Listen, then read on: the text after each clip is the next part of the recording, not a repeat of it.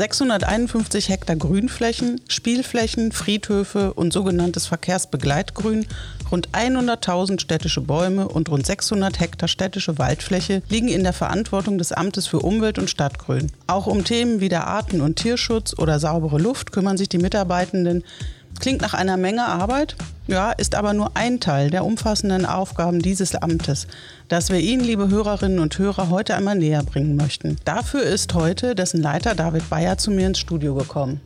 Mein Name ist Barbara Löcherbach, ich bin die Pressesprecherin der Stadt Bonn und begrüße Sie, liebe Hörerinnen und Hörer, zu einer neuen Ausgabe von Bonn hört hin. Bonn hört hin, der Podcast der Bonner Stadtverwaltung. Nachrichten und Hintergründe aus der Bundesstadt Bonn. Hallo Herr Bayer, schön, dass Sie heute mein Gast sind. Wie geht's Ihnen? Mir geht's sehr gut, vielen Dank. Starten wir mit einer Entweder-Oder-Frage. Ist David Bayer ein Stubenhocker oder ein Outdoor-Fan? Ganz klar Outdoor-Fan. Überrascht mich jetzt ehrlich gesagt nicht. Muss man das als Leiter des Amtes für Umwelt und Stadtgrün sein? Mit Sicherheit steht es in keiner Stellenausschreibung so geschrieben, aber es macht den Job bei weitem viel leichter, wenn man eine hohe Affinität hat zu den Themen, die sich draußen abspielen. Und haben Sie einen Lieblingsort in der Bonner Natur und würden Sie uns den verraten?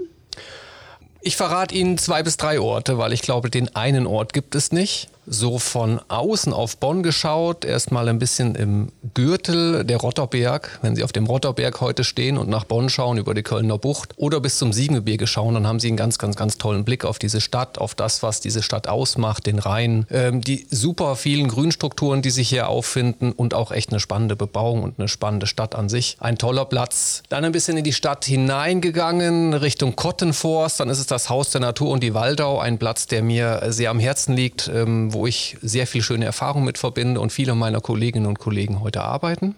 Ja, und dann vielleicht noch den einen oder anderen Punkt in der Stadt. Ungewöhnlich vielleicht in Tannenbusch äh, bin ich sehr, sehr gerne auch am KBE-Dreieck. Da durften wir vor vielen Jahren arbeiten und einen Platz schaffen, an dem sich heute viele Menschen, viele Pflanzen und viele Tiere wiederfinden. Ein spannender Ort, und dann gibt es einen Platz, jeder von uns verbindet ihn wahrscheinlich mit dieser Stadt. Wenn Sie in die Innenstadt kommen, sind Sie heute an der Hofgartenwiese. So sehe ich es, da sitzen junge Leute, alte Menschen aller äh, Nationen, unheimlich vielfältig. Und da bin ich tatsächlich fast am liebsten. Einfach auf der Hofgartenwiese sitzen und das Leben genießen. Das klingt gut und ich finde das ganz toll, dass Sie vier Plätze genannt haben. Weil dann, wenn jetzt jemand inspiriert ist, dann teilt sich das ein bisschen gerechter auf und es knubbeln sich vielleicht nicht alle in der Hofgartenwiese. Was macht für Sie persönlich den Reiz Ihrer Arbeit aus? Woher nehmen Sie Ihre Motivation? Ja, das ist eine, ist eine gute Frage. Es ist ein, ein Stück weit auch in der Familie geprägt. Ich bin äh, im Grünen aufgewachsen, hatte eine ganz idyllische Kindheit und tatsächlich mit sehr vielen Tieren, mit äh, Bienen. Meine Mutter war leidenschaftliche Hobbygärtnerin und viele Themen, die einen auch prägen als junger Mensch. Am Schluss sind es aber auch Momente, die heute meine Arbeit ausmachen, die mich schon in früher Kindheit vorbereitet haben. Es gab Tschernobyl, das klingt heute äh, ist ein bisschen weiter weg. Wer kennt noch Tschernobyl? Aber es war ein großes Ereignis, als ich Kind war. Dann gab es so äh, Themen wie das Ozonloch. Das haben wir alle in der Schule gelernt und niemand sollte eigentlich mehr mehr Spraydosen verwenden. Und ich fragte mich immer, warum nehmen wir die denn alle immer noch? Haben wir doch gelernt, es macht doch die Ozonschicht kaputt. Und so hat sich ganz, ganz vieles ergeben. Einerseits die Liebe zur Natur, andererseits auch wirklich äh, Themen des klassischen Umweltschutzes. Und die haben dazu geführt, dass ich auch wirklich in diese Laufbahn eingestiegen bin, äh, Themen entsprechend studiert habe und heute ganz glücklich bin, dass ich genau hier in Bonn an dieser Aufgabe arbeiten darf. Ist ein großes Privileg. Und ich vermute mal, Sie sind viel zu selten draußen in der Natur. Ja, leider stimmt genau das. Ich hoffe, unsere Hörerinnen und Hörer haben nun ein zumindest kleines Bild vom Menschen David Bayer und seiner Motivation für den Job erhalten. Vorstellen möchten wir heute aber in erster Linie sein Amt. Im Podcast Intro habe ich ja bereits einen kleinen Überblick gegeben, wobei ich da erst noch eine Nachfrage zu habe. Nämlich, können Sie mir mal bitte erklären, was Verkehrsbegleitgrün ist? Ja, Verkehrsbegleitgrün ist relativ schlicht erklärt. Wenn Sie heute an einer Straße entlangfahren mit dem Fahrrad oder mit dem Auto, entdecken Sie links und rechts der Straße entweder Bäume, blühende Wiesen oder Bodendeckerflächen. Bodendeckerflächen, das sind im Prinzip äh, Pflanzen wie Cotoneaster oder ähnliche, die den Boden leicht bedecken und schnell wachsen. Und das nennt man zusammengefasst das Verkehrsbegleitgrün. Ich habe ja was über für Heilkräuter und Wildpflanzen und ich entdecke da immer ganz viele ähm, Kräuter, wo ich denke, oh, die könnte man so wunderbar sammeln, aber direkt an der Straße sollte man es nicht tun. Da stimme ich Ihnen zu. Können Sie zusammenfassen, welche Aufgaben Ihr Amt hat? Ja, die Aufgaben sind sehr vielfältig und zwar teilen wir uns im Prinzip in acht Schwerpunkte auf. Der eine Schwerpunkt beschäftigt sich tatsächlich mit den Grünflächen dieser Stadt, der Pflege und Entwicklung. Das sind viele Gärtnerinnen und Gärtner, aber auch Techniker und Meister und Ingenieuren, die sich genau mit dem Thema beschäftigen, wie vital ist ein Baum, äh, wie mähe ich Grünflächen oder auch die Frage des Rheinauensees, wie unterhalte ich den Rheinauensee am besten. Weitere Fragestellungen sind zum Beispiel die Planung von Friedhofsflächen, von Sportanlagen, aber auch von Kinderspielplätzen und Schulaußengeländen. Das ist eine große Facette. Dann gibt es einen weiteren Bereich, der kümmert sich genau um die Vielfalt in dieser Stadt, um die Fragestellung auch des Artenschutzes und des Naturschutzes, die sogenannte untere Naturschutzbehörde. Ja, das Thema geht weiter mit den Themen Klimaanpassung, ein großes Thema, was uns tagtäglich aktuell beschäftigt. Über die Klimaanpassung dann auch die Fragestellung der Fair Trade Town. Wie gehen wir miteinander um? Global denken, lokal handeln. Den Spruch, den mit Sicherheit sehr viele Leute noch kennen, der uns tagtäglich auch in unserer Arbeit begleitet. Darüber hinaus auch hier das Thema der Biostadt. Das heißt, wie ernähren wir uns? Wie ähm, statten wir auch unsere Kindergärten mit, gesund, mit gesunder Ernährung aus? Auch das ein Themenfeld innerhalb meines Amtes. Und dann gibt es noch klassische Sonderordnungsbehörden, zum Beispiel die Unterumweltbehörde, die kümmert sich um Emissionsschutz. Das heißt, wenn Sie heute in der Stadt unterwegs sind, welche Emissionen wirken auf uns ein? Darüber hinaus aber auch den Boden- und den Grundwasserschutz. Und ein weiteres Thema, deswegen ist auch der Verbraucherschutz oft bei uns in der Amtsbezeichnung äh, gefunden. Wir haben noch den Tierschutz als auch die Fragestellung der Lebensmittelkontrolle in einer eigenen Einheit im Amt. Ja, ich würde mal sagen, über Langeweile beklagen Sie sich, glaube ich, nicht. Das klingt ja so nach den Themen von der Geburt bis zum Tod, oder? Ja, ich bin vorsichtig, zumindest ein großer Teil dessen. Das ist ja eine wirklich riesige Aufgabe. Mit wie vielen Beschäftigten kümmern Sie sich darum? Wir sind insgesamt rund 380 Personen. Das schwankt auch ein bisschen in der Saison, manchmal auch bis fast 400. Aber ja, ist schon eine große Einheit, mit der wir zusammenarbeiten dürfen. Jetzt werden wir es heute nicht schaffen, alle Aufgaben im Detail zu besprechen. Deshalb würde ich gerne mit Ihnen ein paar Themen herauspicken. Welche sollen wir besprechen? Im Prinzip sind alle super spannend und wir können über alle sprechen, aber nehmen wir einfach mal, ich sagte zu Beginn, welche Orte sind denn die liebsten bei Ihnen? Natürlich habe ich da auch die Waldau genannt und das Thema Umweltbildung, Bildung für nachhaltige Entwicklung am Haus der Natur, das finde ich schon auch ein sehr spannendes Thema neben vielen anderen. Und wie schwierig ist das, Lebensqualität und Umweltgerechtigkeit in einen Einklang zu bringen? Was sind da so die Herausforderungen? Oh, das ist eine schwierige Frage. Also Lebensqualität und Umweltgerechtigkeit, das sind ja schon mal zwei spannende Begriffe für sich. Und die Umweltgerechtigkeit zieht sich ja im Prinzip durch unser ganzes Leben. Wir wollen ja es schaffen in dieser Stadt, dass alle Bevölkerungsgruppen, unabhängig des Alters, unabhängig der Nationalität, unabhängig des Einkommens auch, gleichwertige Lebensbedingungen haben. Und das hängt unmittelbar mit der Umweltgerechtigkeit und den Lebensbedingungen aus meiner Sicht zusammen. Das heißt, wenn wir uns heute eine Frage stellen, es ist ein heißer Tag, wir haben äh, auch vielleicht eine gewisse Wetterlage, wo es auch eine staubige Luft in der Stadt das Ganze noch fördert, dann möchten wir trotzdem dafür sorgen, dass alle Menschen hier eine gesunde und gute Lebensbedingung haben. Das heißt, wir brauchen die Erreichbarkeit von Grünflächen. Wir müssen dafür sorgen, dass der Lärm nicht so unerträglich wird, dass Menschen nicht mehr dort leben könnten. Und das ist tatsächlich eine riesen Herausforderung, die wir tagtäglich hier bearbeiten. Ein Patentrezept hierfür gibt es nicht, aber ich denke, wir sind in Bonn auf einem sehr guten Weg. Und in Bonn ist ja die, das Bürgerengagement relativ groß. Wie kann sich denn jede Bürgerin und jeder Bürger dann dabei einbringen? Oder anders gefragt, worauf kann jeder Einzelne achten, um der Umwelt gerecht zu werden?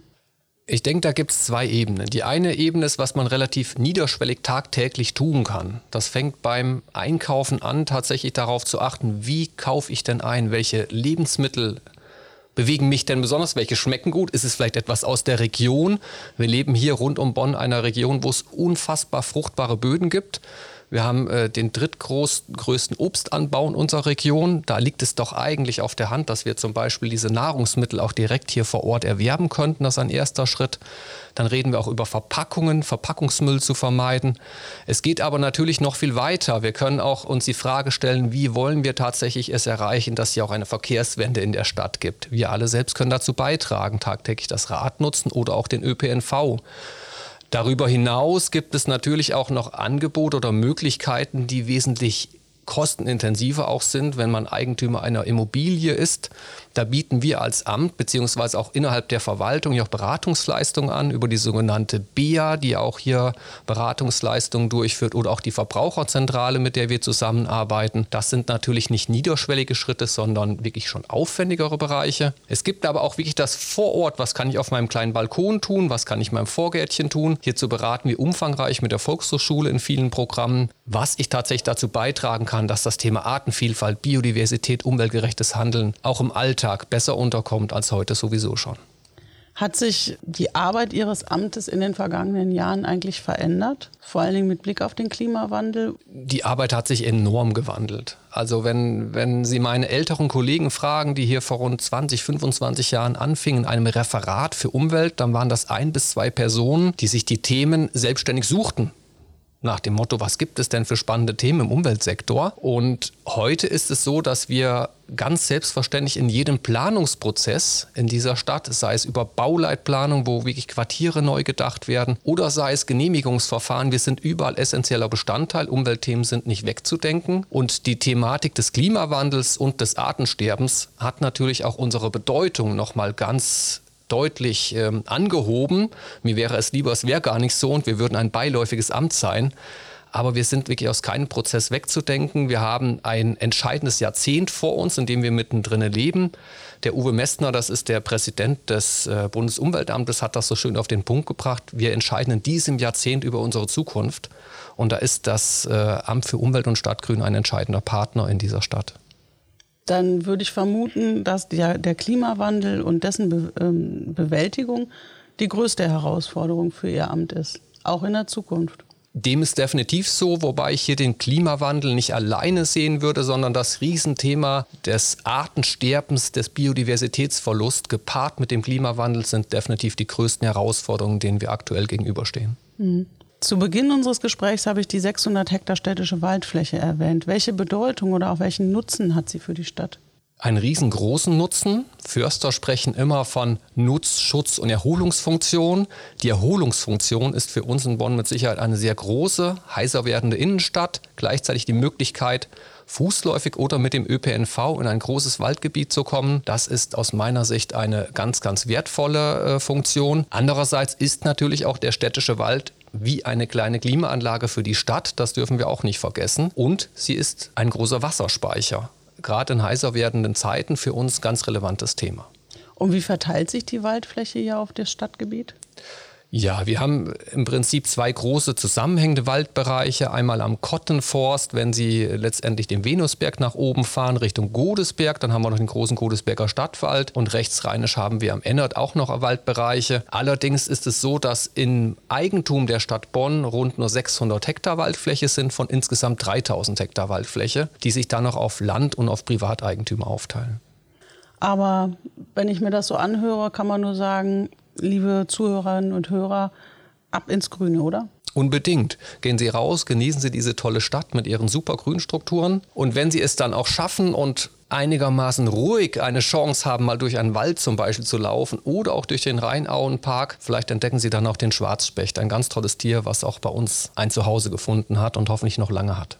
Welche Tipps und Verhaltensregeln würden Sie denn unseren Hörerinnen und Hörern an die Hand geben wollen, dass der Wald auch noch lange geschützt ist und dass man ihn noch lange genießen kann. Ja, ich glaube, wir alle, da zähle ich mich auch dazu, wir genießen es ja, an schönen Wettertagen rauszugehen. Ganz klar, dann, dann, wollen wir uns auch in der freien Natur im Wald aufhalten und dann sind wir einfach viele Menschen am Rand der Großstadt. Und was wir alle brauchen, ist Respekt voreinander. Untereinander einerseits. Wir haben verschiedene Geschwindigkeiten. Das heißt, wir haben Fahrradfahrer, wir haben Reiter, wir haben Spaziergänger und wir treffen mit unterschiedlichen Erwartungen auch an einem Sonntagnachmittag im Wald aufeinander. Daher brauchen wir Respekt untereinander. Ich glaube, das ist das Wichtigste.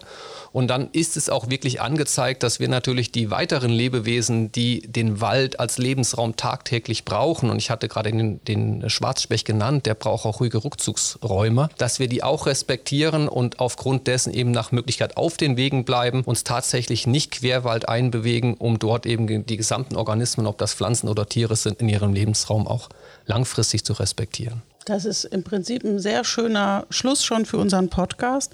Da danke ich Ihnen, Herr Bayer, für das, wie ich finde, sehr spannende und auch lehrreiche Gespräch. Und nochmal danke, dass Sie heute mein Gast waren. Danke Ihnen, war sehr spannend. Ihnen, liebe Hörerinnen und Hörer, möchte ich noch einen Besuch auf www.bonn.de Stadtgrün empfehlen. Auf der Seite erhalten Sie jede Menge weitere Infos rund um die Aufgaben des Amtes für Umwelt und Stadtgrün. Und so viel möchte ich an dieser Stelle schon mal verraten. Den ein oder anderen Aufgabenbereich werden wir sicher auch noch einmal detaillierter im Podcast besprechen. Und damit bedanke ich mich bei Ihnen für die Aufmerksamkeit und freue mich, wenn Sie auch beim nächsten Mal wieder dabei sind, wenn es heißt, Bonn hört hin. Tschüss.